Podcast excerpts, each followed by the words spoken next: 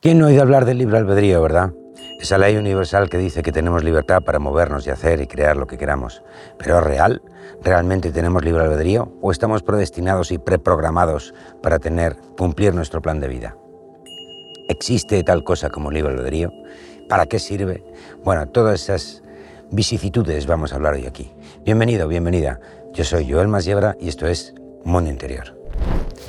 Efectivamente, la ley del libre albedrío el libre albedrío es una de las leyes universales que tenemos aquí en este universo, que vivimos en este planeta, y tanto si estamos hablando del mundo espiritual o del mundo normal, lo que los chamanes llaman el tonal, cambia libre albedrío por libertad y más o menos podríamos tener conceptos paralelos, ¿no? Según la ley del libre albedrío, tú eres tu propio creador. Eso es lo que me interesa. Y en la ley del otro lado, tenemos la libertad, donde en teoría también tú eres el constructor de tu, de tu, vida. ¿no? La única diferencia y es una diferencia enorme, evidentemente, es que los unos trabajan por el camino del espíritu y los otros trabajan por el espíritu de la materia, del mundo exterior. Esto es por el mundo interior y esto es por el mundo exterior. Pero al fin y al cabo el protocolo es más o menos parecido. ¿Mm? El protocolo, que no el contenido del tema. Efectivamente tenemos libre albedrío. Aquí uno puede decir, bueno, pero estamos sometidos por los oscuros, o la Matrix, o la sociedad, o esto y lo otro. Sí, pero aún así la libertad de entrar o no en esos sistemas es de uno. Un ejemplo muy sencillo. Si tú vives en España o en Argentina o en cualquier otro país, o México o cualquier país latino, puedes encontrar muchísimas, miles, cientos de estilos de vida diferentes dentro del mismo país. Todos comparten la misma dimensión, vamos a decir así. Tendrán más o menos trato los unos con los otros, pero desde luego está en tu elección qué camino quieres recorrer. Evidentemente, en función de la programación de cada uno, pues nos iremos hacia un lado o hacia otro, pero, y aquí es donde viene lo interesante, el libre albedrío al final siempre va hacia una misma dirección. ¿Y cuál es esa dirección? Uno se preguntará. Bueno, pues básicamente no hay más que dos caminos, ¿no? Para abajo y para arriba, es decir, alejándonos de nuestro yo soy, que es lo que hemos hecho hasta ahora, hasta hace 10 minutos, o volviendo otra vez a casa, y es ahí donde estamos en el punto de inflexión nosotros, para volver a subir hacia nuestro yo soy. ¿Qué es el yo soy? El que está uno conectado con, con todo el universo, hasta la fuente que todo lo es. De forma y modo que ahí cambian muchas, muchas, muchas cosas. Ese es el camino que todo el mundo tiene que recorrer. Lo que pasa es que estamos conviviendo los que van para abajo, los que van para arriba, los que van para la izquierda, los que van para la derecha, los del camino corto, los del camino largo, e incluso un montón de seres que no tienen nada que decir en todo este programa o en esta aventura, vamos a decirlo así, cósmica, y que tienen otros propósitos para estar aquí entre nosotros. ¿no? De forma y modo que básicamente todos tenemos, o todos los que compartimos este camino espiritual, tenemos las mismas etapas. ¿Y qué etapas son esas? Volver a integrarnos, volver a ser íntegros, no solo en nuestra fisicalidad, sino en todos los planos. Esa integridad, esa coherencia energética que ya hablamos en su día de una forma como muy pegada a la Tierra en aquella pieza de coherencia entre los planos, ¿no? que te dejo por aquí en la descripción, sino también el poder ir limpiando todo ese sistema interno para ir elevando nuestra vibración y poder acceder a otras experiencias, vamos a decirlo así, dimensionales, de mundos o de lo que tú quieras, ¿vale? De lo que tú quieras. Entonces, ¿Para qué tenemos libre albedrío? Hombre, evidentemente no hay que ser muy listo para pensar que no tenemos libre albedrío para hacer cualquier cosa. Dice, bueno, pero si yo es que soy Dios, eh, ¿cómo no voy a tener libre albedrío? Si soy Dios, ¿en qué quedamos? No, me lío, ya, sí, sí. Pero ya decíamos en aquella pieza también de la chispa divina, del dicho lecho y mucho trecho. Es decir, estamos más o menos, o por lo menos así me lo tomo yo, en el primer año de parvulitos, primer año de jardín de infancia, donde uno descubre que hay un mundo más allá de papá y mamá y de lo que he vivido hasta hace 10 minutos en su casa, ¿no? que podríamos decir, pues la vida que hemos vivido ahora y ahora hay un despertar a otros estados de conciencia y a otro tipo de interacciones con otro tipo de seres, que es como ir al jardín de infancia. Pues ahí estamos, en el primer año del jardín de infancia y de repente sales al jardín y ves que hay otros perturbados como tú que piensan en cosas locas y aquí estamos, o sea que todo controlado. A lo que íbamos. El libre albedrío te sirve para experimentar precisamente esa chispa divina de creación que tú tienes en lo más denso de la materia. ¿Qué es crear? No lo sé, dímelo tú. Ahí es donde cada uno de nosotros tenemos que decidir qué hacemos con nuestro intento vital, con nuestra creación. Y para eso nos han dado obviamente libre albedrío. ¿Mm? El libre albedrío, como es lógico suponer, estará limitado por nuestras propias capacidades. ¿Mm? Es decir, eso de volver a Dios y subir tal y ir para arriba y despertar y tal y cual, la gente suele pensar que es algo, un proceso pasivo y nada más lejos de la realidad. Esto es como ir al cole o ir al gimnasio y empezar a ejercer otra serie de capacidades que hasta ahora pues no teníamos de alguna forma eh, bajo nuestra percepción, digámoslo así, ¿no? Ok, perfecto. Entonces, tengo libre albedrío para experimentar lo que quiera, todo el tiempo que quiera, no hay prisa. Algunos tardan 10 vidas, otros tardan 100 vidas y evidentemente aquí se empiezan a cruzar ya los factores, ¿no? Hay gente que viene solo para una misión especial, otros que hacemos todo el recorrido, aquí hay de todo, esto es un galimatías tremendo. Lo importante es dónde estás tú y qué decides tú. Entonces, no tenemos que irnos a una experiencia multivida para pensar que cada uno tenemos un tiempo que necesita para madurar sus cosas. ¿no? En esta misma vida todos hemos tenido dificultades o bloqueos que hemos tardado más o menos en desbloquear en función de qué?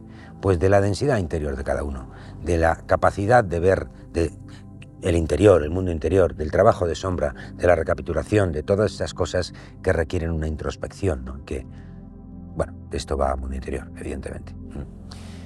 De forma y modo que si eso lo juntamos con la divertida, el divertido factor de que el tiempo relativo, como ya nos enseñó Einstein, y de que incluso yo creo que ya está muy muy aceptado, de que más allá de nosotros, incluso más allá de este planeta, la ciencia ya ha descubierto que el tiempo recorre de otra manera y nosotros también lo sabemos, dice la teoría que vamos hacia un eterno presente. Pero es que yo la teoría tampoco la necesito corroborar mucho porque la vivo todos los días, ¿no? esa sensación de que el tiempo va más rápido, de que los días se acortan y de que de alguna forma la única forma de estar en mi centro es estar en el presente, ¿no? el poder de la hora. Mm. El ahora es lo importante y evidentemente ese ahora tiene un, fluir y ahí está el intento. ¿no? De forma y modo que las conquistas de nuestro libre albedrío van a depender mucho de la energía, del intento, de la conciencia y del sentimiento que pongamos a todos esos procesos, procesos primero de limpieza, y luego de creación. ¿Por qué primero limpieza y luego creación? Pues por razones obvias. Si tú creas algo con una maquinaria, con un programa lleno de ruido, lleno de separación, pues eso es lo que vas a imprimir, ¿no? Eso es lo que vas a crear, como una rata que hay en un documento de Word, que cada vez que la imprimes, pues la carta sale con una rata. Si corriges la rata de la carta y la vuelves a imprimir, ¿qué va a salir? La rata. Mm. De forma y modo que tenemos que hacer un proceso de limpieza y reprogramación para decidir conscientemente los programas que quieres empezar a ejecutar aquí, aquí y ahora en tu vida, etc. ¿no? Obviamente cada uno de esos programas y de esas capacidades hay que conquistarlas, ¿no? No te vienen así regaladas, así como así. Si uno no, no empieza a sentir la energía simplemente mirando la televisión, no, tienes que hacer un trabajo real y proactivo, ¿no? Y esa es la gimnasia que tan poca gente está dispuesta a hacer, aunque solo sea en el plano mental, ¿no? aunque solo sea en reprogramarte todos esos laberintos mentales e intentar encontrar otra forma de estar en tu vida. Ese libre albedrío, obviamente, uno lo tiene que palpar, que sentir. Tiene que ser un regalo precioso para ti. Tu libre albedrío es tu mayor poder, porque es el poder del Creador, pero hay que ganárselo y hay que currárselo. De forma y modo que empezamos a picar poquito a poco, poquito a poco, poquito a poco, y uno empieza a darse cuenta que eso de la libertad es algo como mucho más real de lo que uno piensa y que tiene suficiente, como posibilidad, ¿no? Y que tiene suficiente rango de, actividad, de, de acción, como para no preocuparse si esto está capado o no está capado, si soy Dios o no soy Dios. No me importa un carajo. Yo siento y sé que tengo una chispa divina dentro, la veo dentro de mí porque veo reflejado a Dios en todas las cosas y con eso me basta. Y ahora a currar, que eso es lo que tenemos que hacer, ¿vale? Y entonces a soltar lo que te sobra, sí es simple, pero lo has hecho, yo soy, tú también, y tantos y tantos y tantos principios que desde el día uno estamos promocionando aquí en Mundo Interior, ¿no? Claro, alguien se preguntará, bueno, ¿y qué pasa con los malos, no? ¿Ellos tienen libre albedrío para hacer el mal? Sí. La respuesta es sí dentro de un rango que permita que todo el sistema esté a salvo. Y ahí ya entramos en las similitudes entre las guerras de las galaxias literales y las guerras de los humanos literales, ¿no?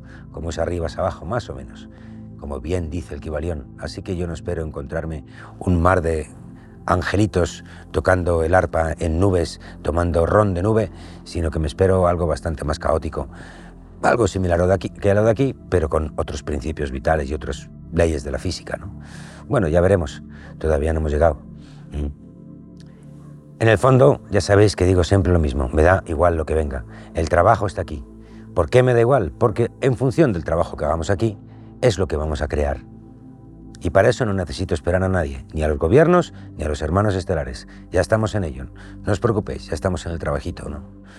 El trabajito rico. Mm. Libre albedrío para tener más coherencia dentro de ti, para libre albedrío para hacer lo que te salga de la nariz, libre albedrío para decidir con quién tienes que estar y con quién no tienes que estar, libre albedrío para decidir cómo tienes que vibrar, libre albedrío, ojo a esto y también lo hemos hablado, para cambiar el programa que hemos vivido todos de hago cosas y por lo tanto hago algo, por lo tanto tengo cosas con el dinero que me pagan y por lo tanto según lo que tengo soy, es el viejo paradigma, a el nuevo paradigma que pone el soy delante, yo soy, y yo soy, y por tanto como yo soy, hago lo que hago y como hago lo que hago, obtengo lo que obtengo, que es el feedback para mí para alimentar un bucle virtuoso en mi mundo interior.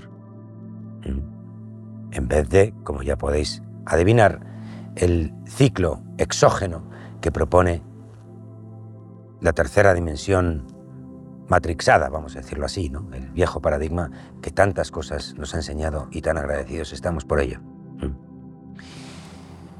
Bueno, pues ahí lo tienes. Gracias por venir un fin de semana más. Es un placer y un honor hacer estas pequeñas reflexiones con vosotros. Yo soy Joel Masiebra y esto es Mundo Interior.